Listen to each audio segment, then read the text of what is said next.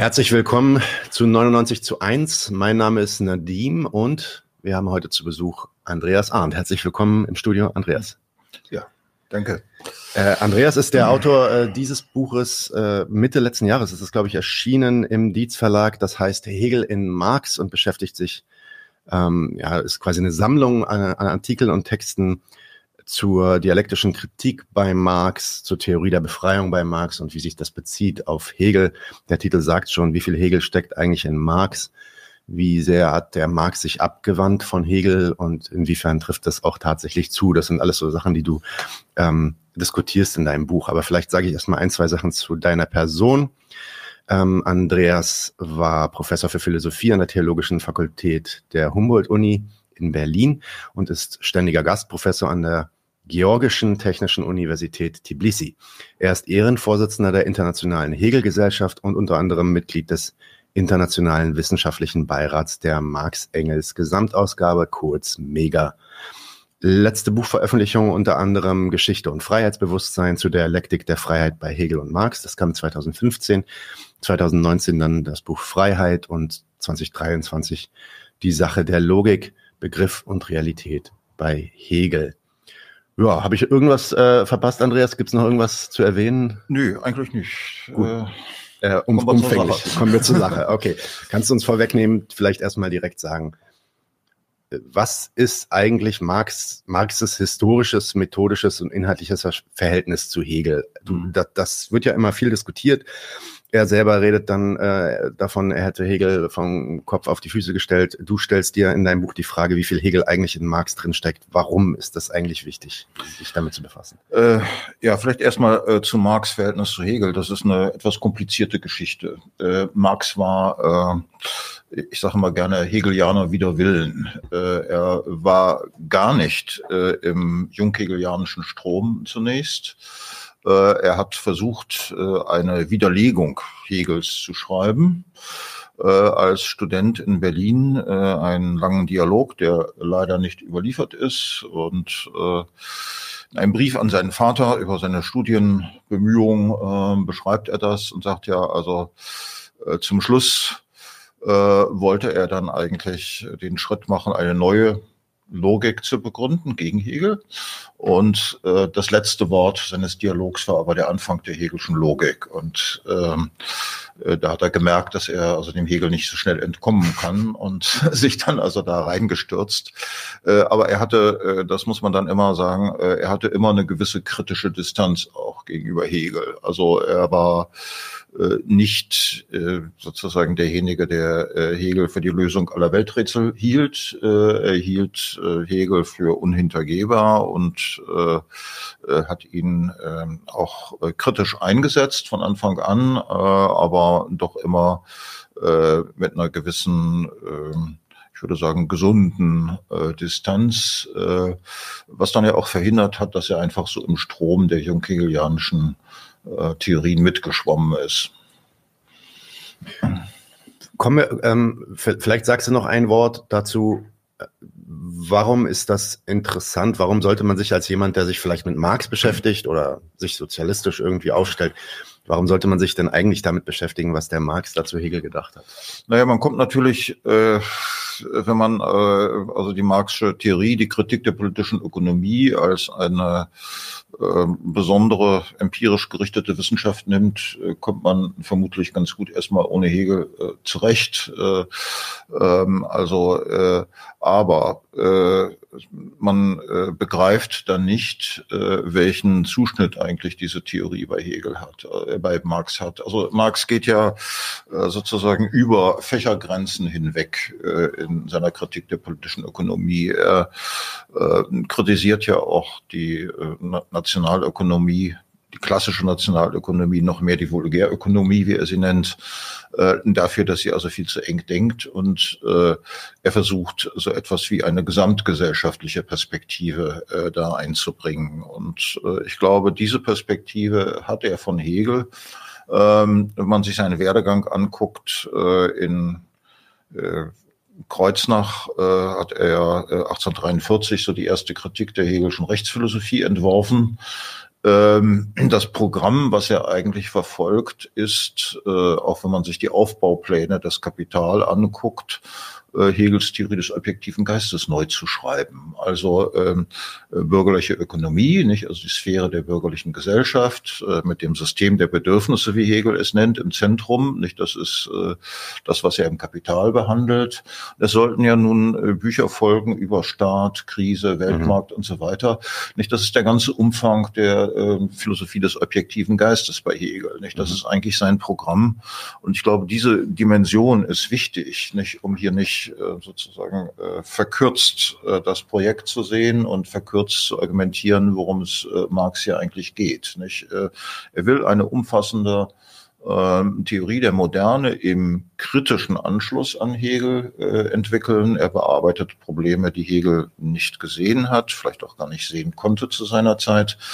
Aber dieser Theorierahmen ist eben doch da und ich glaube, man greift zu kurz, wenn man dann äh, Marx auf so einem beliebigen äh, äh, Empiristen herunterbricht, nicht, der äh, nur irgendwelche ökonomischen Fakten hier theoretisieren will. Okay, sehr gut. Dann kommen wir doch vielleicht mal zum Inhalt in dem Buch. Da setzt du dich ja mit so verschiedenen Teilbereichen auseinander, ähm, die die Beziehung von Marx zu Hegel dann problematisieren. In dem ersten Kapitel beschäftigst du dich mit Marxes Auseinandersetzung mit den von dir auch schon bereits erwähnten jungen Hegelianern. Mhm. Vielleicht mal kurz, wer waren die eigentlich und worüber hat er da mit denen debattiert, beziehungsweise mhm. was war da die Debatte? Äh, ja, äh, also die, die Hegelsche Schule ähm, hat sich ja relativ schnell äh, gespalten. Äh, übrigens sind das zunächst keine politischen äh, äh Konnotationen, wo man von Rechts- und Linkshegelianern spricht. Mhm. Die rechten Hegelianer, das waren einfach die, äh, die äh, in der religionsphilosophischen Debatte äh, die Position eingenommen haben, Hegel ist doch hm, cum grano salis vielleicht, aber im Großen und Ganzen doch ein guter äh, äh, protestantischer Christ gewesen, während also die linken Hegelianer, nicht dann vor allem David Friedrich Strauss äh, gesehen haben, dass da Sprengkraft äh, drin liegt, dass eigentlich die ganze Orthodoxie hier zertrümmert wird bei Hegel. Nicht äh, Hegels Gottesbegriff äh, ist nicht so ganz kompatibel mit äh, gewissen Vorstellungen der christlichen Orthodoxie damals und äh, entsprechend äh, beherrscht natürlich am Anfang das Thema ähm, Religionskritik, diese Debatten. Nicht? Und äh, äh, Marx steigt da sehr schnell aus und er sagt, dies, dann, dieses Thema ist erschöpft. Mhm. Nicht? Das ist jetzt durchgekaut und äh, er polemisiert dann gegen Bruno Bauer und sagt, na ja, äh, jetzt hat er die Religion endgültig totgeschlagen und dann begegnet ihm irgendwie ein Individuum, äh, was doch noch sagt, äh, ja, aber ich äh, hänge dem christlichen Glauben an, dann muss er also gleich mindestens vier Bände schreiben, um äh, den auch noch totzuschlagen und äh, so ins Unendliche. Und das sei ein sinnloses Unterfangen. Ähm, äh, Marx übrigens ändert dann auch sozusagen die Position, äh, das ist nicht unwichtig äh, im Blick auf die spätere Politik äh, in der Sowjetunion unter Lenin. Äh, also er hält äh, atheistische Propaganda und dergleichen also für einen ausgekochten äh, Unsinn. Hm. Ähm, er tritt sogar in einem späten Interview mit einer amerikanischen Zeitschrift für Religionsfreiheit ein. Hm. Wissenschafts- und Religionsfreiheit, das seien Essentials des Kommunismus, hm. so verkündet er da. also da liegt auch das ist, steht übrigens nicht in der deutschen Ausgabe. Äh, das hat man in der MEW weggelassen. Äh, das äh, erfährt man nur, wenn man sich das ähm, amerikanische Original anguckt. Okay. Die Zeitung mit dem Interview. Wow. Also das ist der wann, eine. Wann war das? Weißt du das noch? Ähm, das war der Northern Star, glaube ich. Aber ich weiß es jetzt nicht mehr das genau. Das Jahr? Wann war das? Ähm, das? Das ist relativ spät. Das ist äh, so in den 70er Jahren. 70er, okay. Schon. Ja. Ja. Ähm, der zweite Punkt, äh, um den es dann geht, äh, ist sozusagen die, äh, ich sag jetzt mal, Naherwartung äh, einer großen Umwälzung, äh, nicht, die im äh, junghegelianischen Diskurs sich dann also festsetzt und äh, ähm, es geht ähm, sozusagen um äh, die Radikalisierung der Kritik auf einer theoretischen Ebene. Und damit setzt sich Marx dann ja auseinander in, äh, zusammen mit Engels, nicht, in diesem Buch äh, Die Heilige Familie, Kritik der kritischen Kritik. Äh, nicht, er weist darauf hin, dass äh, diese Art Radikalisierung der Kritik äh, eigentlich äh, mit den gesellschaftlichen Realitäten äh, nichts äh, zu tun hat und äh, einfach äh, über die äh, hinweggeht, insofern also sozusagen rein äh, intellektuell bleibt. Und äh, mhm. äh, die große Abrechnung äh, mit dieser ganzen Richtung äh, kommt dann also in den Manuskripten zur deutschen Ideologie äh, 1845 äh, folgende. Ähm, wir wissen ja heute, dass äh, gar kein Buch geplant war mit diesem Titel Die deutsche Ideologie. Das sind äh, sozusagen verschiedene ähm, Ansätze, äh, Entwürfe, die in einer Zeitschrift äh, Platz haben sollten. Ähm, vieles ist auch gar nicht von Marx und Engels, sondern von anderen. Mhm. Äh, das kann man alles jetzt in der kritischen Ausgabe studieren. Äh, das Ganze ist dann so die Abrechnung mit der Philosophie und äh, das ist dann ähm, sozusagen ein entscheidender Punkt, äh, wo es auch ein bisschen zweideutig wird bei Marx. also ähm, und auch bei Engels. Äh, Engels ist schon früher sozusagen gegen die Spekulation. Er empfiehlt den Empirismus, mhm. die Empirie. Nicht? Äh, man müsse induktiv vom äh, Einzelnen zum Allgemeinen. Ähm, sowas unterschreibt Marx nie. Dafür hat er dann doch äh, zu starke Bindung an Hegel, dass er nicht einsehen würde, dass das äh, etwas naiv ist, dieses Konzept. Ähm, aber er äh, sozusagen äh, proklamiert dann eben doch den Abschied von der Philosophie äh, in der, diesen Manuskripten zur deutschen Ideologie, wobei eben nicht ganz klar ist, was meint er damit? Meint er die Philosophie überhaupt? Meint er die junghegelianische Philosophie? Nicht genauso, wenn er sagt, äh, äh Hegels äh, Dialektik ist das letzte Wort aller Philosophie. Meint er, die traditionelle Philosophie hat sich damit erschöpft, wir müssen neu anfangen? Oder meint er, die Philosophie äh, ist hier an einem Punkt gelangt, der eben nicht mehr zu überbieten ist, der maßgebend bleibt? Nicht? Also das sind alles sehr zweideutige Formulierungen und äh, äh, ich glaube, ähm, Marx war da auch ein Stück weit äh, unentschieden. Also er versucht sich dann äh, ganz von Hegel zu lösen, zunächst mal in der Kritik der politischen Ökonomie, merkt dann aber, dass er ohne diese Referenzen auf Hegel dann auch nicht weiterkommt. Ne? Dass er also dann für seine Methode diesen Rückgang auf Hegel doch weiterhin braucht. Das ist ganz interessant, wie du das in dem Buch zeigst, dass auch auch dort, wo er glaubt, sich tatsächlich gelöst zu haben, äh, die Argumente, die er aufzieht und Ideen, die er präsentiert, dann doch gar nicht so unvereinbar sind mit dem, was Hegel sich vorgestellt hat. Ähm, das das äh, fand ich ganz spannend, aber vielleicht kommen wir ähm, dazu auch noch. Mhm. Es, wie gesagt, das, äh, die Diskussion in deinem Buch, die äh, bewegt sich dann anhand so ja, bestimmter Problemfelder würde ich das mal jetzt so nennen. Und dann gibt es ähm, zum Beispiel diese eine Idee, dass Marx Hegels Methode der Dialektik weiterentwickelt hätte. Also das ist ja dann auch dieses Marx-Zitat vom Kopf mhm. auf die Füße. Ja.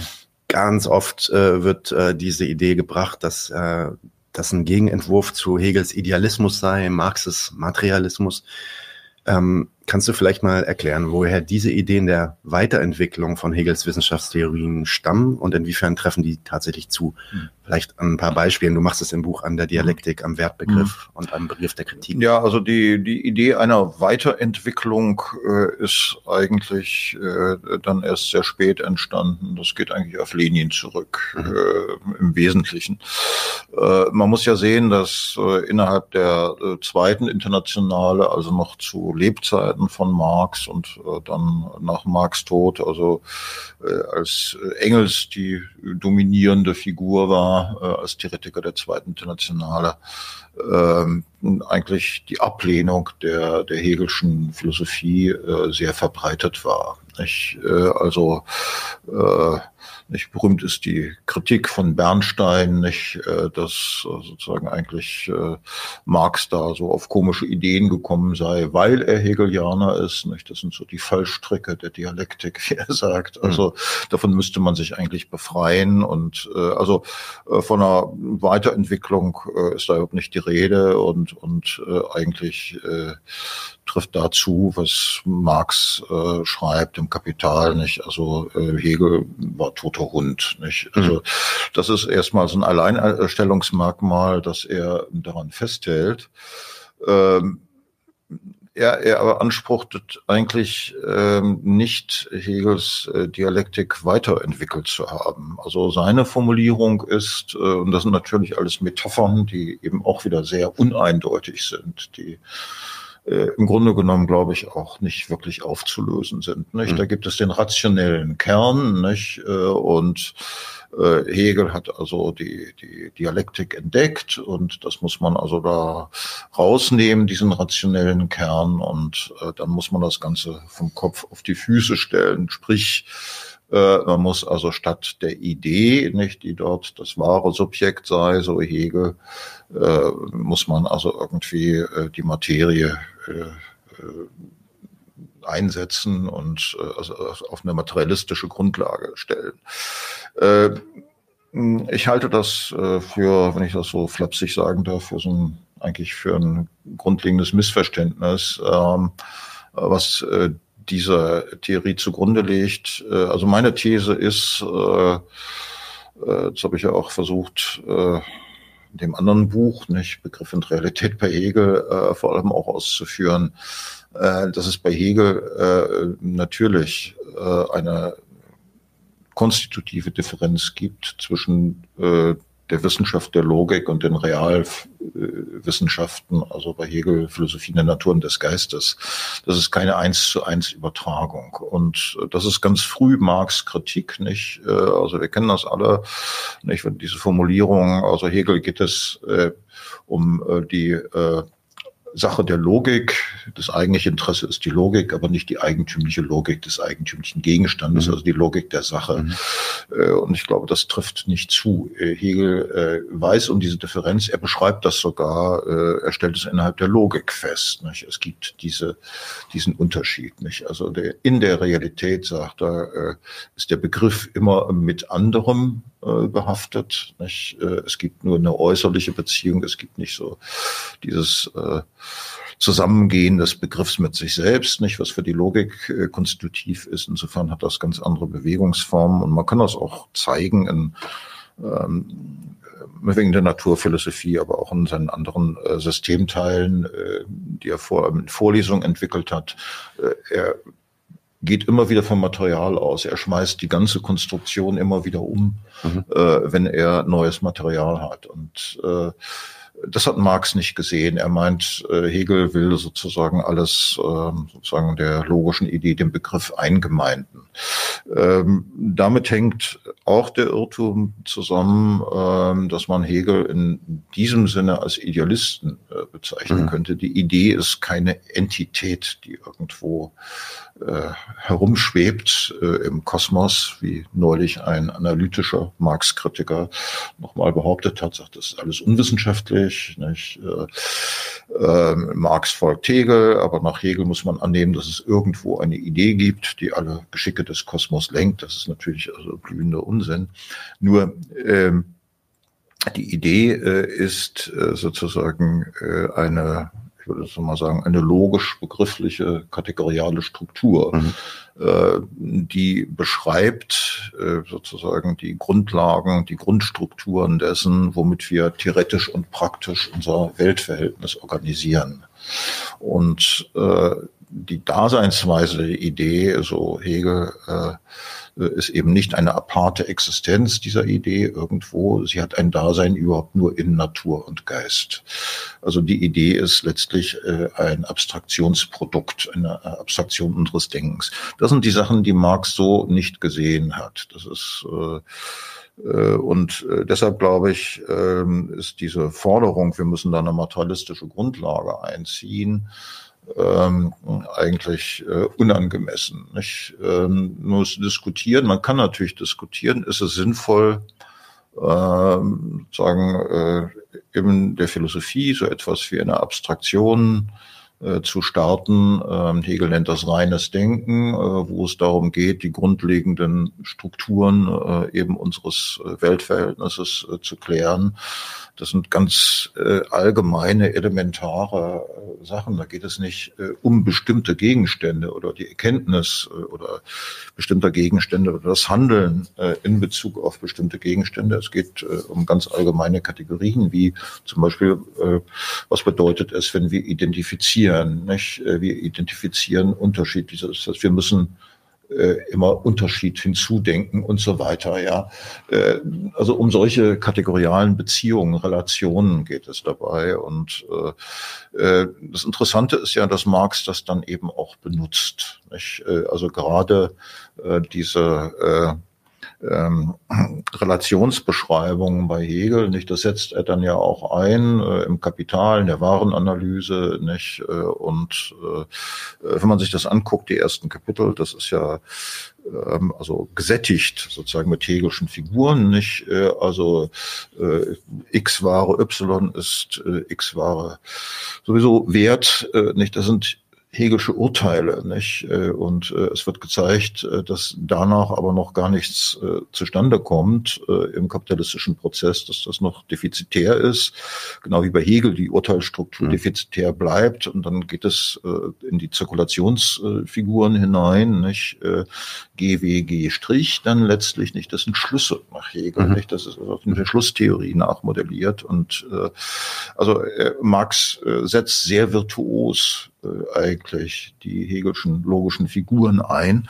Und ich würde behaupten, ganz im hegelschen Sinne. Also seine Praxis äh, ist äh, eigentlich von der äh, hegelschen äh, Praxis äh, wie er seine kategorialen Bestimmungen äh, dann einsetzt, äh, in der Realphilosophie gar nicht verschieden. Ja, ähm, man kann das auch zeigen an äh, anderen Sachen, wo dann Marx meint, äh, hier hat er so einen großen Gegensatz zu Hegel jetzt festgemacht. Nicht? Es gibt in den Grundrissen diese Stelle nicht, wo er dann also ähm, bemerkt, na ja, ähm, sozusagen das sozusagen gestaltet sich dann zu einem System, äh, aber in der Realität ist System eben nie rein selbstbezüglich. Mhm. Nicht? Äh, nicht? Da gibt es dann immer sozusagen äh, eine Äußerlichkeit, die bleibt. Und äh, äh, ehrlich gesagt, Hegel würde sagen, so what? Äh, äh es steht in der Logik. Nicht? In der Realität natürlich ist der Begriff immer mit Äußerlichkeit behaftet. Er wird nie rein selbst, selbstbezüglich. Also ich glaube, dass Marx da einen großen Missverständnis aufsetzt, was er natürlich mit fast allen Zeitgenossen Interessen teilt. Nicht? Äh, es ginge es Hegel darum, alles äh, sozusagen unter einen logischen Schematismus zu subsumieren. Äh, darum geht es ihm gerade nicht. Und insofern würde ich sagen, also die vom Kopf auf die Füße nee, der Hegel geht schon ganz gut auf seinen Füßen. Also wenn ich das mal versuche in meinen Worten äh, zusammenzufassen, dann gibt es gibt es einerseits ähm, ja, die Logik und die, ja, das Studieren der Struktur der Logik, wie, äh, wie funktioniert vielleicht das Denken, wie äh, kommt man auf Schlüsse, schließt man Urteile und so weiter und so fort. Und wie funktioniert die Praxis? Das ist mit drin, nicht? Also die Praxis ist ein Schluss, zum Beispiel Arbeit so ist, ist, ein Schluss und so also, weiter. Also, also wie, fun wie funktioniert äh, wie funktioniert das, während äh, die Betrachtung einer Sache, jetzt sagen, sagen wir zum Beispiel, weiß nicht, worüber hat sich der Marx da ausgelassen, was der Hegel macht über den bürgerlichen Staat zum Beispiel, mhm. ähm, versucht, also so wie der Marx es versteht, dann irgendwie den bürgerlichen Staat abzuleiten. Ähm, und der, und das, da, da muss man sich die Realität anschauen, da muss man sich die Empirie an anderen auch anschauen und gucken, ähm, inwiefern werden die Konzepte, die ich da bisher hatte, über den Haufen geworfen, mhm. was fehlt noch, welche Schlüsse brauche ich noch, um äh, da drauf zu kommen. Ähm, und der Marx wirft ihm jetzt eigentlich vor, dass er diese beiden Sachen vermischt quasi ja. aus, ja, aus abstrakten Kategorien wie Urteil, Schluss und so weiter äh, Dinge ableiten wie, wie den Fürsten und den äh, bürgerlichen Staat. Ja. Gut, wie kommt er denn auf die Idee? Also du sagst, das ist auch nicht nur der Marx gewesen, sondern das waren viele ihrer Zeit. Wie kommt er auf die Idee, dass der Hegel da diesen Fehler macht, wenn das anscheinend äh, naja, ähm, Hegel sagt natürlich und er betont, äh, dass, dass er ähm, sozusagen die Logik voraussetzt, äh, was ja auch richtig ist. Also das kategoriale Gerüst, mit dem er arbeitet, nicht, das ist in der Logik entwickelt, das entwickelt er zum Beispiel nicht in der Rechtsphilosophie dann eigens. Er bezieht sich da drauf. Mhm. Ähm, die Frage ist, welcher, in welcher Art ist diese Bezugnahme? Ist sie so, dass er sagt, ich äh, konstruiere das jetzt hier durch, äh, eins zu eins äh, nach äh, den Gesetzen der Logik äh, oder äh, äh, sieht es so aus, dass er diese Kategorien äh, benutzt äh, in bestimmten Kontexten, äh, um ähm, sozusagen äh, empirische Sachverhalte, Prozesse irgendwie auf äh, den Begriff zu bringen. Und äh, ich würde sagen, letzteres. Äh, also äh, der Ausgangspunkt bei ihm ist äh, sozusagen äh, die äh, Einsicht äh, in äh, die Besonderheiten des Gegenstandes. Man kann das auch in der Rechtsphilosophie ja eigentlich sehr deutlich machen. Äh, die ganze Sphäre der bürgerlichen Gesellschaft, insbesondere das sogenannte System der Bedürfnisse, fällt ja gewissermaßen raus aus dem Staat. Nicht? Und das ist ja Hegels grundlegende Einsicht in der Moderne, im Unterschied zur Antike, äh, ist äh, sozusagen äh, der Staat äh, von der bürgerlichen Gesellschaft äh, getrennt. Nicht? Äh, es gibt, gibt diese Bruch und der ist auch nicht zu heilen. Äh, schon allein das sollte vielleicht Anlass geben zu überlegen, nicht, äh, funktioniert das wirklich wie in der Logik? Nicht? In der Logik gibt es solche Brüche nicht. Mhm. Äh, in der Logik äh, gibt es dann sozusagen Aufhebungsmechanismen. Mhm. Die bürgerliche Gesellschaft lässt sich aber nicht in den Staat aufheben. Mhm. Nicht? Das funktioniert nicht. Es gibt auch andere Punkte, wenn er etwa also auf Rechtsstrukturen eingeht, wo er sagt, also auch das äh, moderne Strafrecht schleppt noch immer archaische Strukturen mit sich und überhaupt kann äh, die bürgerliche Gesellschaft zurückkippen äh, in äh, sozusagen solche vormodernen Zustände. Also diese Gefahr äh, sieht er nicht. Also er hält die Moderne nicht für äh, ein Projekt, was ein für alle Mal gesichert ist, äh, sondern was äh, sozusagen dünnes Eis der Zivilisation. Also Hegel ist gar nicht so fortschrittsoptimistisch, wie es scheint. Äh, und äh, ich glaube, äh, das sind so diese Bruchstellen, wo man das sehen kann. Und Marx hatte eben ähm, dann den Eindruck an bestimmten Punkten, dass Hegel jetzt hier ähm, gewissermaßen zur Logik greift, um die Empirie irgendwie zurechtzubiegen, mhm. nicht, äh, nach äh, seiner Theorie.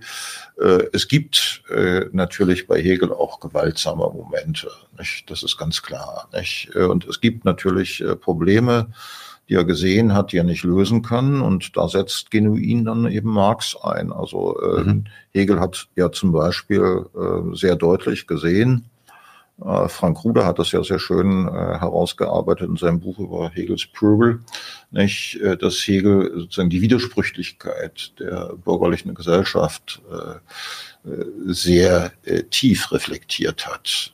Nicht? Also er der Pöbel, das ist ja gar nicht so der Plebs, nicht? Er redet vom reichen Pöbel und wie vom armen Pöbel, nicht? Und beiden gemeinsam ist, dass sie äh, der arme Pöbel, weil er tatsächlich ums Recht gebracht wird, weil Hegel das Recht sozusagen seine, seinen Unterhalt durch äh, eigene Arbeit zu sichern tatsächlich als Recht versteht.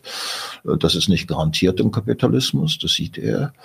Sie sind also hier rechtlos gestellt, während der reiche Pöbel meint, ähm, sozusagen, sie können das Recht biegen nach ihren Interessen. Nicht? Äh, diese Passagen finden sich in seinen Vorlesungen. Nicht? Und äh, er sieht, dass da was auseinanderdriftet, also nicht nur äh, sagen ungleiche Verteilung des Reichtums, sondern eben auch, äh, man könnte sagen, ideologisch etwas, was den ganzen Bestand des politischen und gesellschaftlichen Gemeinwesens gefährden kann. Und äh, er hat keine Lösung dafür. Nicht? Äh, er beschreibt das und äh, das ist äh, sozusagen eine sehr äh, weitgehende äh, Antizipation dessen, was in Deutschland äh, noch gar nicht Realität ist. Mhm. Hegel hat ja auch die englischen Verhältnisse und so sehr, sehr gründlich studiert und äh, regelmäßig auch äh, jeden Tag äh, eigentlich äh, britische Zeitungen gelesen, um sich da auf dem Laufenden zu halten. Äh, nicht, er sieht diese Entwicklung, er hat keine Lösung dafür. Und das ist natürlich der Punkt, äh, wo Marx ansetzt und sagt, also woher kommt das? Nicht? Äh, weshalb gibt es diese Ungleichheit? Was ist sozusagen die Ursache des fehlerhaften Kreislaufs äh, des Kapitalismus, den Hegel ja auch schon beschreibt. Wahrscheinlich, wir wissen es leider nicht, äh, weil ja Hegels Söhne äh, einen großen Teil des Nachlasses zur Papiermühle gebracht haben, damit kein Missbrauch damit getrieben wird, darunter die ganzen ökonomischen Studien. Aha, interessant. Äh, wir wissen also nicht genau, woher. Das hatte ich nehme an von Sismondi, der also auch nach Marx mhm. der erste war, der diesen fehlerhaften Kreislauf beschrieben hat. Mhm. Das äh, erinnert sehr stark diese Formulierung. Äh, aber ähm, da haben wir natürlich auch keine Erklärung, warum das so ist, nicht? sondern nur, dass es so ist. Nicht? Und Marx mit seiner seiner ähm, Mehrwerttheorie, äh, indem er also versucht äh, zu zeigen, äh, wie läuft eigentlich der Verwertungsprozess des Kapitals, liefert eine Erklärung dafür. Nicht? Und äh, äh, das ist etwas natürlich, was Hegel nicht drauf hat. Nicht? Und daraus ergeben sich dann natürlich auch weitere Konsequenzen hinsichtlich äh, etwa der Eigentumsfrage und, und, und, äh, nicht, äh, wo ähm, Hegel äh, dann schon eine äh, klare Position hat später, äh, dass also Privateigentum sozusagen sakrosankt ist. Ähm, interessanterweise der junge Hegel äh, hat mal überlegt, äh, ob man nicht das Eigentumsrecht eigentlich rausnehmen müsste aus den grundlegenden Rechten äh, weil er sagt, dass eigentlich äh, äh, dieses Festhalten am Eigentumsprinzip angesichts äh, sozusagen der Macht, äh, die mit Reichtum äh, der mit Reichtum verbunden ist, äh, äh, dann eben doch Freiheit äh, zerstören kann. Mhm. Also die, beim Frankfurter Hegel in den frühen Jahren gibt es diese Überlegung, auf mhm. die ist er später nicht zurückgekommen. Äh, aber auch diese Alternative werden nicht so ganz unhegelisch, wenn man also den jungen Hegel mal stark macht. Nicht? Aber das sind so die Punkte natürlich, wo er mit Hegel auseinandergeht und ich würde sagen auch völlig zu Recht, nicht? aber wo man äh, doch Hegel zugestehen muss, äh, er hat gar keine Lösung äh, für ein Problem, was er gesehen hat, aber dass er das überhaupt in dieser ganzen Tragweite gesehen hat, zu diesem Zeitpunkt, das ist überhaupt nicht selbstverständlich. Mhm. Okay. Du hast jetzt schon eigentlich einen super Übergang gemacht, nämlich zu dem Freiheitsbegriff.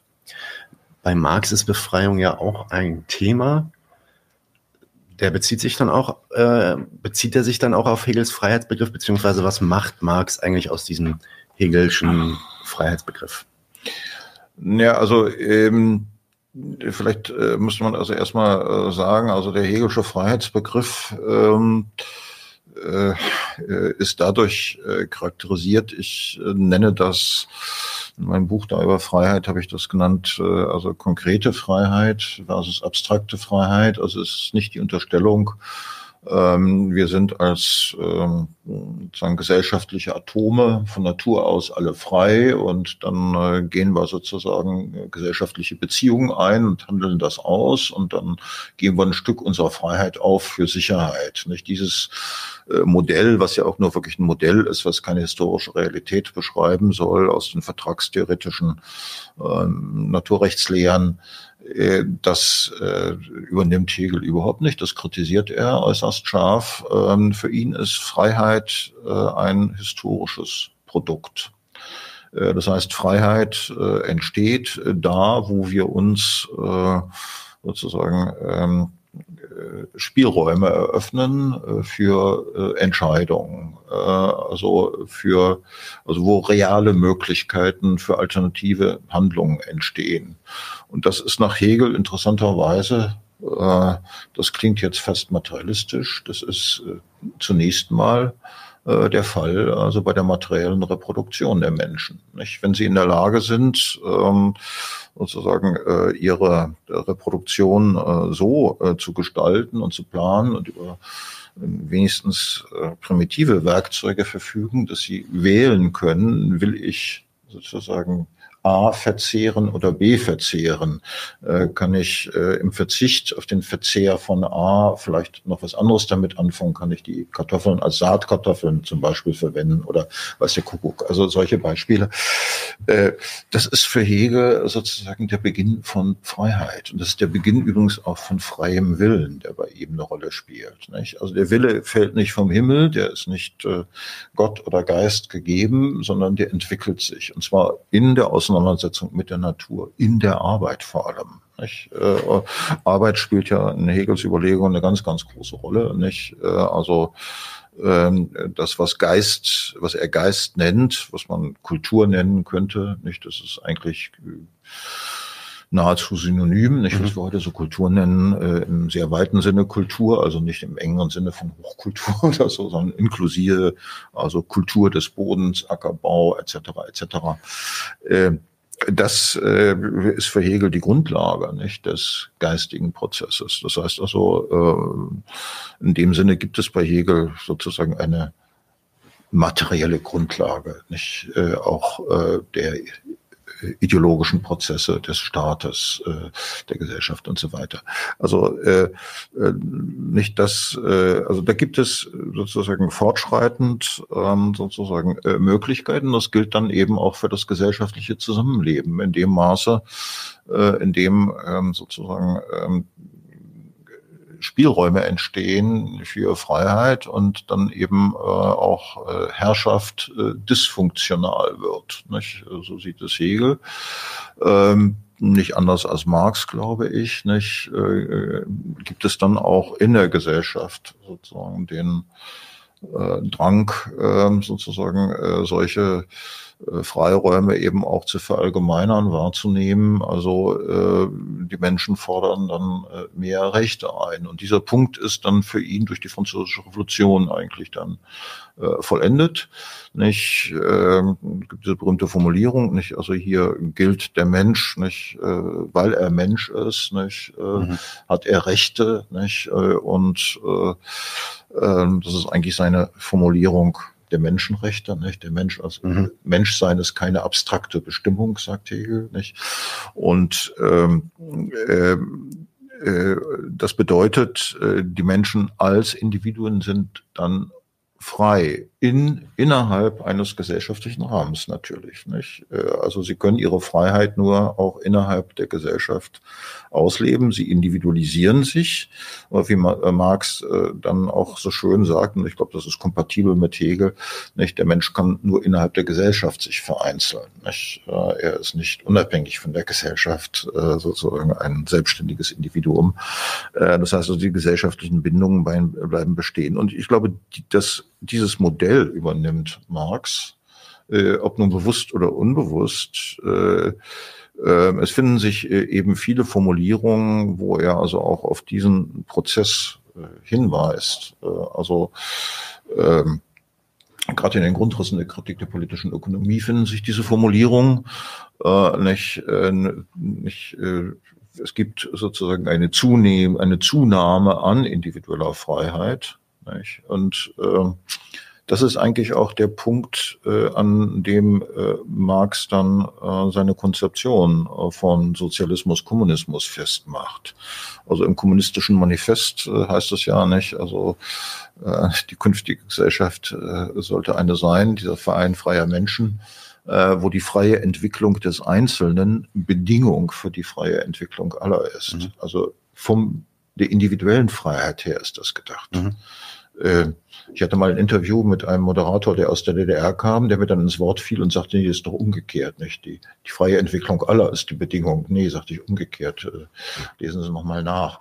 Und äh, über das Zitat hat er sich gestritten. Okay, alles ja, ja. Äh, aber das wird oft äh, natürlich so interpretiert, nicht? Äh, und äh, das ist eigentlich eine Konstante bei Marx. Ähm, also äh, das ist, steht ja schon eben im kommunistischen Manifest ähm, äh, aber auch bereits früher, nicht? Bei Marx findet sich äh, in ökonomisch-philosophischen Manuskripten schon zu dieser Zeit ja diese Kritik des rohen Kommunismus, nicht? Äh, der Kollektivismus mhm. ist, nicht? Und das sagt er, das ist, äh, das ist eigentlich nur ähm, sozusagen äh, äh, ein anders angestrichener Kapitalismus. Äh, verblüfft erstmal aber seine These ist ja, und das bleibt bis zum Schluss so, und das bleibt ja auch im Kapital so, äh, dass äh, sozusagen die, die äh, der Kapitalismus äh, sachliche Abhängigkeiten produziert, äh, denen die äh, Individuen sozusagen äh, einfach ausgeliefert sind. Nicht? Äh, das ist eine Art äh, sozusagen negative Vergesellschaftung, mhm. ein negativer Kollektivismus. Ja, hinterrücks. Nicht? So und das kriegt man nicht dadurch weg, dass man jetzt sagt, also wir, wir feiern jetzt das Kollektiv, nicht? sondern ähm, für Marx geht es darum, ähm, sozusagen jetzt ein höchsten Maß an individueller Freiheit zur Geltung zu bringen. Das sagt er auch ganz klar. Also Kommunismus ist dann die wirkliche Befreiung des Individuums auch von diesen sachlichen Abhängigkeiten.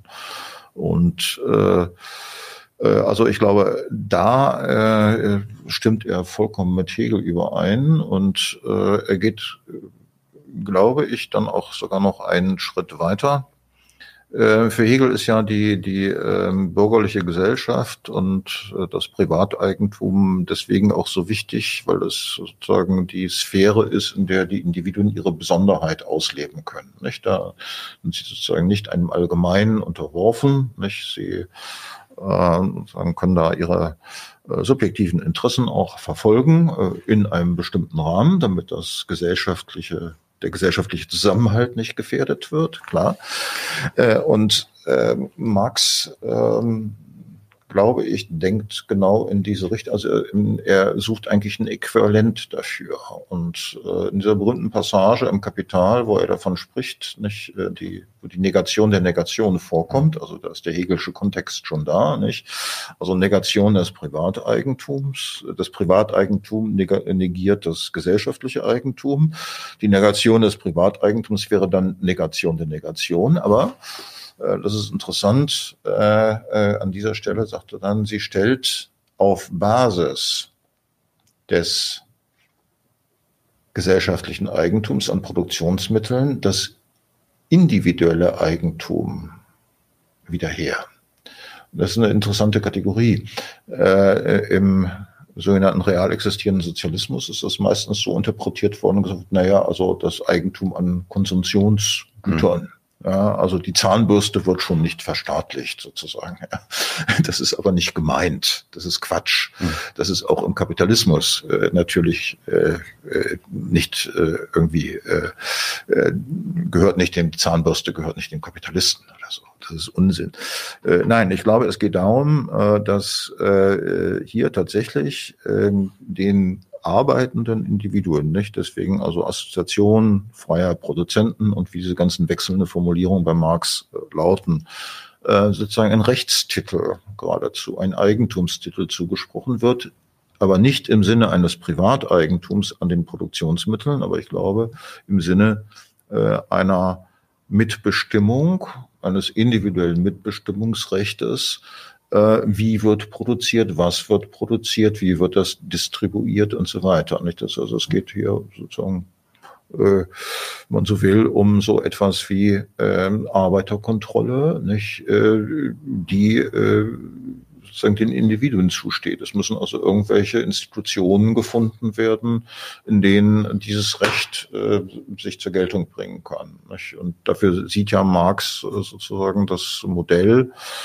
von Produktionsgenossenschaften. Nicht? Äh, das äh, macht er dann sehr stark, nicht? wo dann ja tatsächlich die Arbeiter sich sozusagen genossenschaftlich verbinden und aber demokratisch sozusagen äh, äh, aushandeln, äh, nicht, äh, was machen wir, wie produzieren wir, was wollen wir produzieren und so weiter. Nicht? Äh, also äh, das finde ich sehr interessant, dass er da ein solches individuelles Recht dann also zur Geltung bringt und ich glaube, damit ähm, versucht er auch ähm, sozusagen äh, diese Dimension mit reinzuholen, die bei Hegel eine Rolle spielt. Es muss irgendwo äh, dann auch eine Institutionalisierung äh, sozusagen dieser individuellen Rechte geben. Äh, das kann auch in der Produktion, das kann nicht einfach ähm, sozusagen ähm, abgespalten werden oder dann durch Akklamation zu den staatlichen Produktionsplänen oder was der Kuckuck was ersetzt werden. Das ist nicht Marx Vorstellung.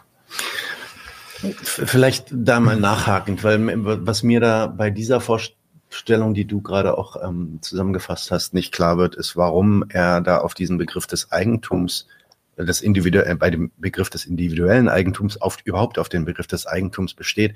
Weil wenn es so, wie du das gerade sagst, darum geht, dass es ja ähm, eine Art von freier Mitbestimmung geben soll, die Produzenten sollen äh, mitentscheiden können, beziehungsweise sollen sich eigentlich frei organisieren können und entscheiden, gemeinsam entscheiden darüber, was produziert wird, zu welchem Zweck, wie viel und so weiter.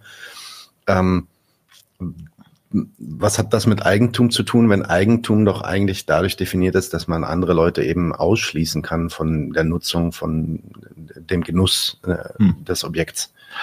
Äh, naja, ich glaube, er folgt da tatsächlich, hm, ob bewusst oder unbewusst, äh, Hegels äh, Definition von äh, Eigentum. Also Eigentum ist das ähm, Sicht, diesseitige Sicht zum Dinge machen, sagt Hegel. Das heißt also, ich lege etwas in irgendwelche dinglichen Verhältnisse. Mhm. Und äh, das kann äh, natürlich bedeuten, im Fall des Privateigentums, äh, ich mache es so zu meinem Ding, dass ich andere davon ausschließe. Es ist mein Ding. Oder es kann heißen, äh, ich äh, sozusagen identifiziere mich ähm, mit einer bestimmten äh, Gebrauchsweise äh, dieser Dinge oder einer bestimmten Weise, diese Dinge jetzt herzustellen und in den Verkehr zu bringen. Und ich glaube, letzteres meint er. Das ist also okay. äh, ein, ein, ähm, ein äh, individuelles Recht, jedenfalls, äh, weil ja auch der einzelne Produzent, der einzelne Arbeiter natürlich unentbehrlich ist, nicht für diese Produktion. Und er darf dann auch in dieser Produktion nicht als einer behandelt werden, ähm, der sozusagen fremdbestimmt ist. Nicht? Also äh, wenn man es ernst nimmt, äh, dass also das äh, fremdbestimmte, bestimmende Kommando über die Arbeit äh, im Sozialismus, Kommunismus nicht mehr sein soll, ja. äh, dann muss man auch äh, sozusagen äh, die Individuen äh, in dieser Hinsicht als mündig behandeln. Das heißt also, sie haben hier ein Recht und das Recht haben sie dadurch, dass sie auch tatsächlich hier arbeiten, also herstellend arbeiten und äh, daraus, dass sie sozusagen äh, in diesem Sinne gewissermaßen äh, äh, ja, äh, etwas produzieren, äh,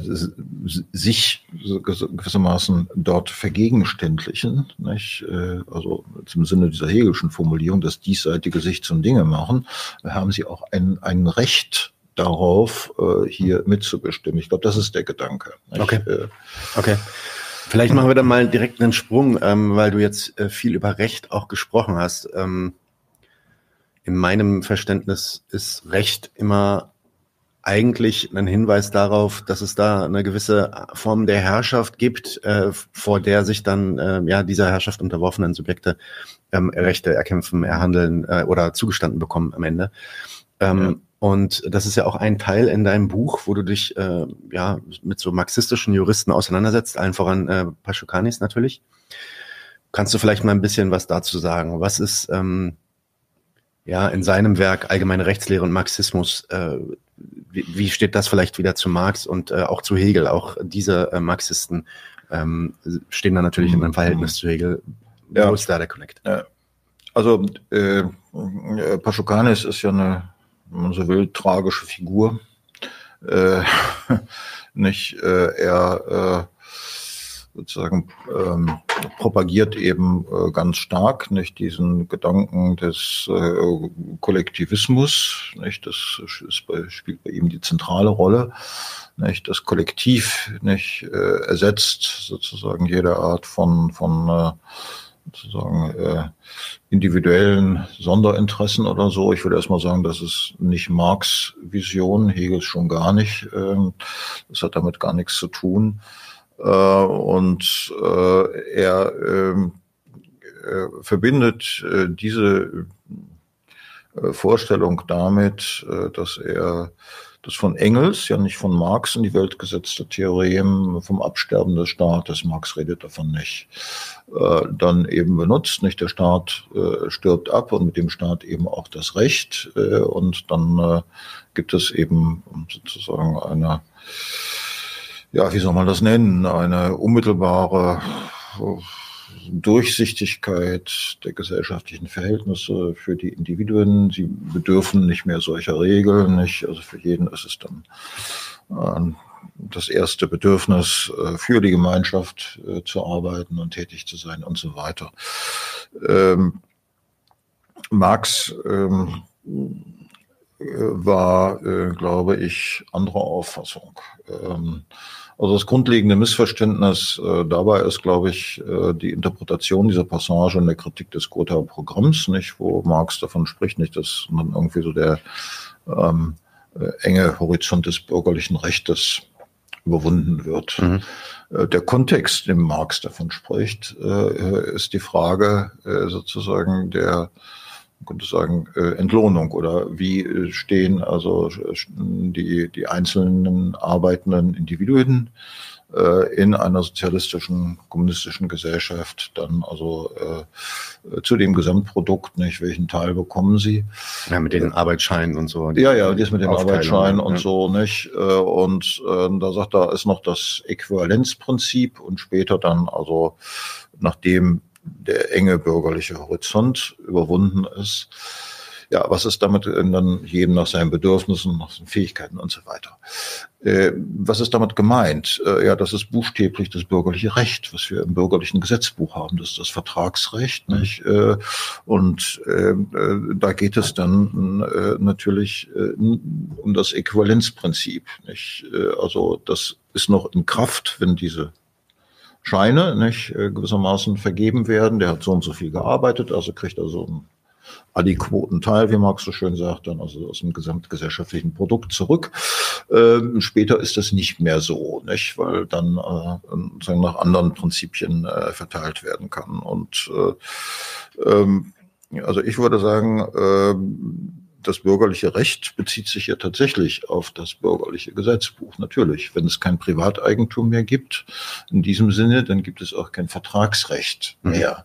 Mhm. Das heißt aber nicht, dass es kein Recht mehr gibt. Äh, also, äh, und Marx spricht dann ja auch weiter, nicht? Also vom, und zwar ausdrücklich abgesetzt von der Frage dessen, was er Diktatur des Proletariats nennt in der Übergangsperiode. Mhm. Er redet dann vom Staatswesen der künftigen kommunistischen Gesellschaft. Nicht? Äh, also da ist kein Absterben des Staates. Und äh, ich glaube, da ist Marx auch einfach Realist und er ist äh, natürlich, er ist ja auch gelernter Jurist gewesen, nicht? zunächst. Nicht? Er ist ja als Jurist äh, zur Hegelschen äh, Philosophie gekommen. Und ähm, äh, da glaube ich, äh, ist äh, dann also für Marx ziemlich deutlich, ziemlich klar, nicht erst bedarf einer Institutionalisierung gesellschaftlicher Beziehung. Und wie immer die gestaltet ist, nicht, das ist Staat. Das muss nicht sozusagen unser Staat sein. Das ist bestimmt nicht unser Staat, aber es ist eine Art Staatswesen. Und es ist schwer vorstellbar, dass so ein Staatswesen ohne rechtliche Strukturen auskommt, äh, weil äh, rechtliche Strukturen ja auch diese Institutionalisierung äh, gewissermaßen festschreiben und Regeln vorgeben, nach denen das Ganze dann ist. Und es muss ja auch Regeln geben für Konflikte mhm. zwischen Individuen äh, der Individuen gegenüber äh, der Gemeinschaft, äh, nicht, wenn jemand sich ungerecht behandelt fühlt oder so und äh, äh schwer vorstellbar, ähm, dass äh, man das alles sozusagen immer nur im Einzelfall ohne Regeln irgendwie äh, aushandeln kann. Also äh, äh, ich sehe bei Marx nicht, dass er diese Vision hat. Äh, mir ist darauf in einer Diskussion mal entgegnet worden, äh, naja, äh, das äh, äh, sei jetzt aber von mir sozusagen eine Verallgemeinerung sozusagen des jetzigen Menschen, äh, während der neue Mensch der kommunistischen Gesellschaft äh, ja anders funktioniert. Also diese Rede vom neuen Menschen, die gibt es bei Marx nicht. Und ich halte das auch für eigentlich eine eher für eine theologisch heißgeschichtliche Figur nicht, ähm, wenn das so verwendet wird, äh, nicht, das, äh, das ist der neue Mensch, nicht der äh, sozusagen durch die Taufe oder durch die Umkehr äh, nicht zu einem neuen Glauben oder so äh, entsteht. Er hat keine Konflikte das, mehr und wenn es Konflikte gibt, dann regeln die sich immer einvernehmlich. Und, richtig, äh, ja, nicht. Das ist halte ich für eine unrealistische Vorstellung. Also äh, ich glaube, der Marx war so weit realist, dass er Kant zugestimmt hätte. Der Mensch ist eben aus krummem Holze geschnitzt und äh, deswegen braucht man da auch für mögliche Konflikte äh, auch irgendwelche Regeln. Das ist recht. Nicht? Äh, und ich glaube auch, dass er da Hegelianer ist. Nicht? Also beim jungen Marx gibt es äh, äh, den schönen Satz, äh, und er hat den eigentlich auch nie widerrufen, nicht? Äh, das Gesetzbuch ist die Freiheitsbibel eines Volkes. Nicht? Und das knüpft an an Hegels Satz, nicht? Also äh, Recht ist Dasein der Freiheit. Nicht? Was rechtlich kodifiziert, mhm. institutionalisiert ist, nicht? Das beschreibt genau die Freiräume, mhm. nicht, äh, die die Individuen haben, nicht, äh, äh, und äh, auch die abstrakte Allgemeinheit des Rechtes gibt ja Freiräume, weil das bedeutet, und das ist von Marx ja auch ganz wesentlich, nicht, ähm, der Staat, die Gesellschaft kann in bestimmte sozusagen selbstbestimmte Freiräume nicht äh, durchgreifen. Äh, nicht, kann man nicht plötzlich äh, etwas regulieren wollen nicht, und Vorschriften machen, äh, wie willst du dich kleiden, äh, wie und, und so weiter. Nicht? Das haben wir ja alles äh, äh bei autoritären äh, Regimes äh, immer wieder nicht, dass genau dieses gemacht wird. Das ist für Marx natürlich undenkbar, nicht, äh, weil das ist sozusagen der Verlust individueller Freiheit, auf die es ihm ja nun letztlich ankommt. Okay, ähm, wir sind jetzt schon ein bisschen fortgeschritten in der Zeit. Ich will auf jeden Fall noch die Frage zu Engels ähm, äh, mhm. anbringen. Es gibt da natürlich auch nochmal einen Artikel zu Lenin. Äh, du beschäftigst dich auch mit äh, Hegels und Marxes ähm, Position zu den Menschenrechten. Aber ich würde vielleicht erstmal die Frage zu dem Engels vorziehen und dann gucken wir, äh, wie weit fortgeschritten wir dann sind. Das war ja nicht nur der Marx, auf den der äh, mhm. Hegel einen großen Einfluss hatte, sondern auch ja viele andere Marxisten. Wir haben gerade über Paschachanis gesprochen, aber wirklich vielleicht einer der einflussreichsten Marxisten ähm, war Engels und der Anti-Düring gilt ja für viele Marxisten, ich mhm. sag mal Marxisten, Leninisten vor allem heute als ja wirklich wortwörtlich äh, die Bibel des Marxismus. In diesem ja. Werk legt dann der Engels da, was er da unter Dialektik und Wissenschaft versteht und äh, da würde ich auch gerne nochmal fragen, wie, wie, schätzt du da das Verhältnis ähm, von Engels und Hegel ein?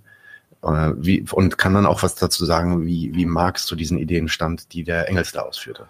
Ähm, also erstmal würde ich sagen, ähm, äh, Engels hat sich ähm, sozusagen äh, dann eben nochmal auseinandergesetzt äh, mit äh, dieser den Theorien des heute ja weitgehend vergessenen äh, Theoretikers äh, Eugen Düring, ähm, der äh, neben allem möglichen anderen äh, ein glühender Antisemit war äh, und äh, also in der äh, sozialdemokratischen Bewegung einfach äh, großen Einfluss hatte. Ähm, und äh, da äh, Düring ein sehr umfassendes System entwickelt hatte, ähm, Philosophie, Nationalökonomie und, und, und, äh, äh, war eben Naturtheorie, war eben ähm, sozusagen die Antwort, die kritische Antwort äh, von Engels dann eben auch sehr umfassend. Er hat das geschrieben, um diese Richtung zurückzudrängen, letztlich auch erfolgreich.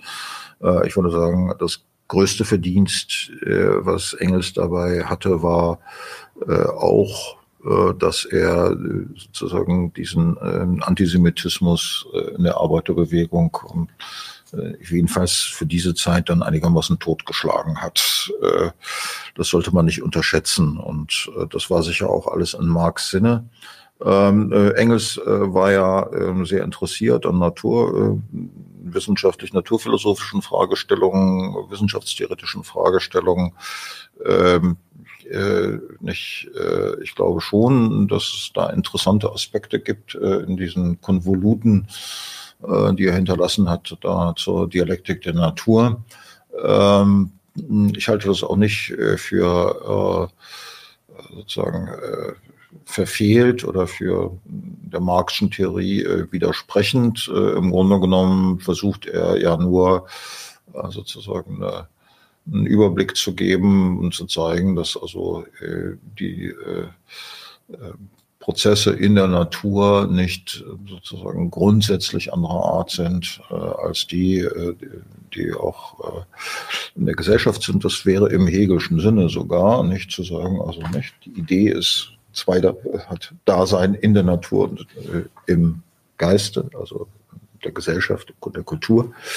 Äh, aber ähm, sozusagen das, was er dann äh, methodisch sagt über Dialektik, ja, ich halte das für ziemlich sagen wir, dünn. Es wird runtergebrochen auf ein paar Schlagworte, äh, ein paar ähm, allgemeine Gesetze äh, wie äh, Umschlag von Quantität in Qualität, Einheit der Gegensätze und so ein Kram.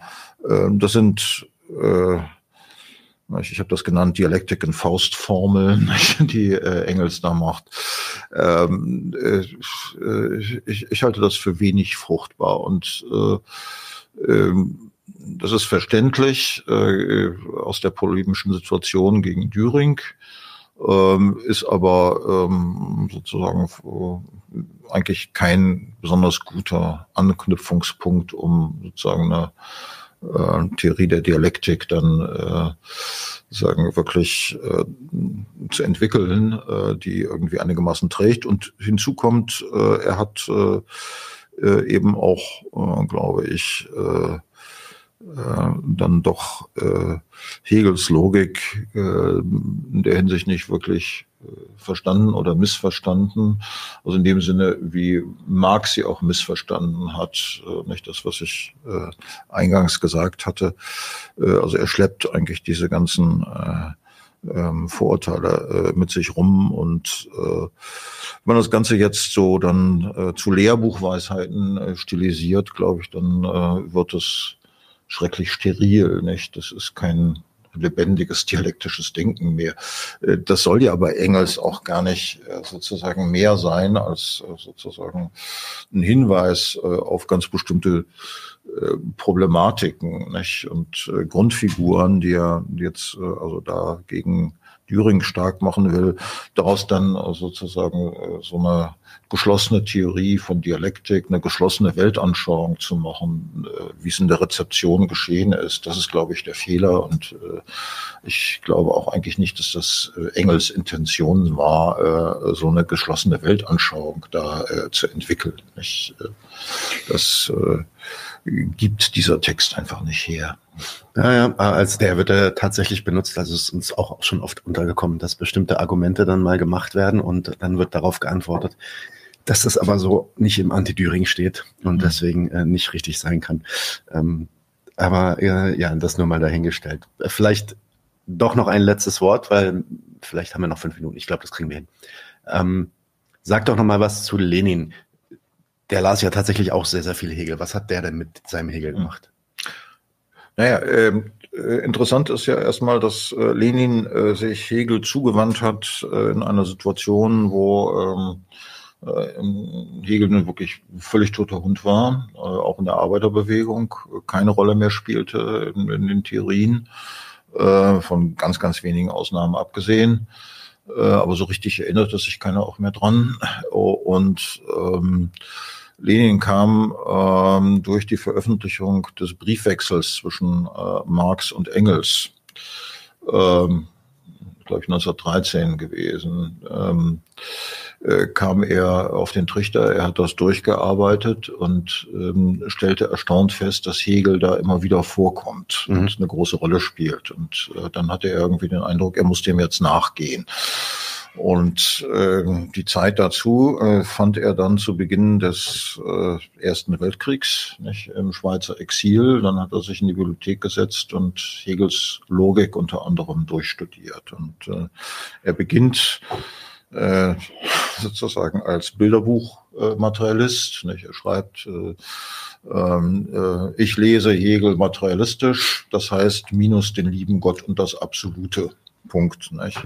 Und das hat er von Marx und Engels natürlich, diese Ja, ja, das hat er erstmal so aufgenommen und je weiter er äh, vordringt in der Lektüre, ähm, desto schwieriger wird das für ihn. Das sieht vor allem Notizen, dieses, die er da macht. Ne? Ja, das, äh, vor allem mit dem Absoluten, nicht? Und ja. dass er bei der absoluten Idee am Schluss der Logik angelangt ist, die er zugleich sozusagen Hegels philosophisch und Gottesbegriff natürlich ist, äh, dann geht ihm auf und sagt er, ja, wo es hier am, eigentlich am idealistischsten sein müsste, ist es eigentlich am materialistischsten. Mhm. Ähm, also äh, äh, es ist eigentlich nur äh, sozusagen gar nicht vom lieben Gott die Rede, äh, sondern von der dialektischen Methode.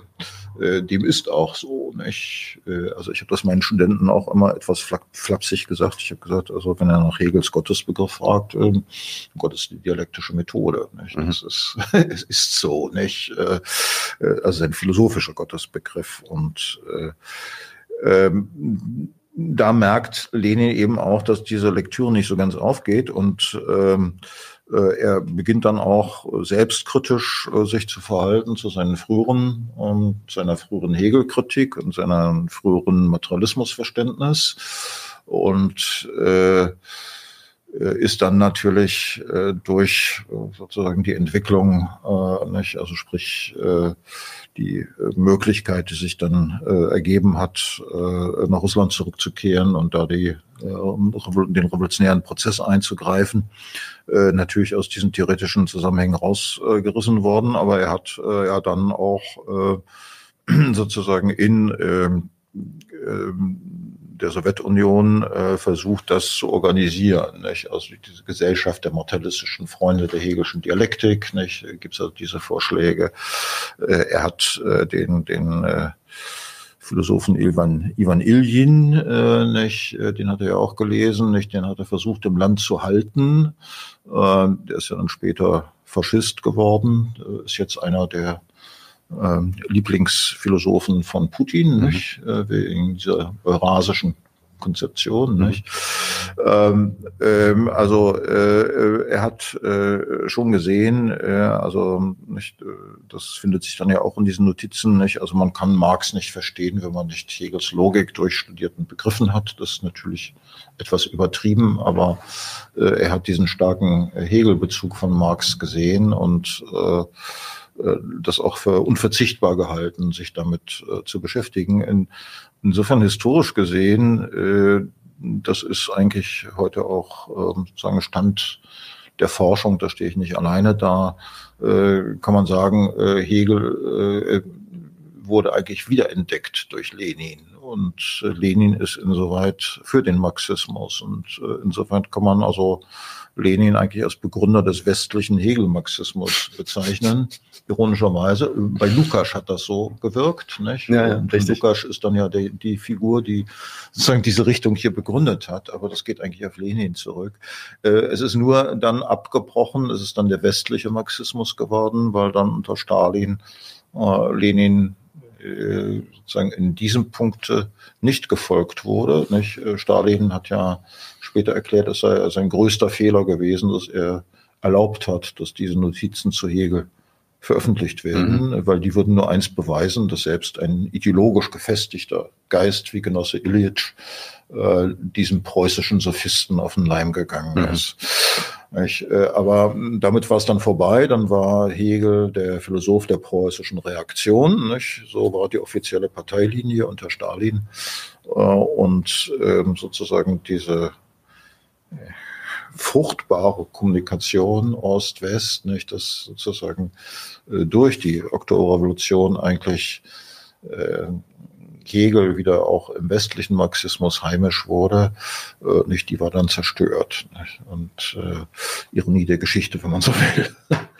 Ja, also sehr interessant, das Buch ähm, Hegel in Marx, Andreas Arndt. Ein paar Themen haben wir jetzt natürlich nicht angeschnitten, obwohl wir doch schon äh, mehr haben sprechen können, als ich erwartet hatte.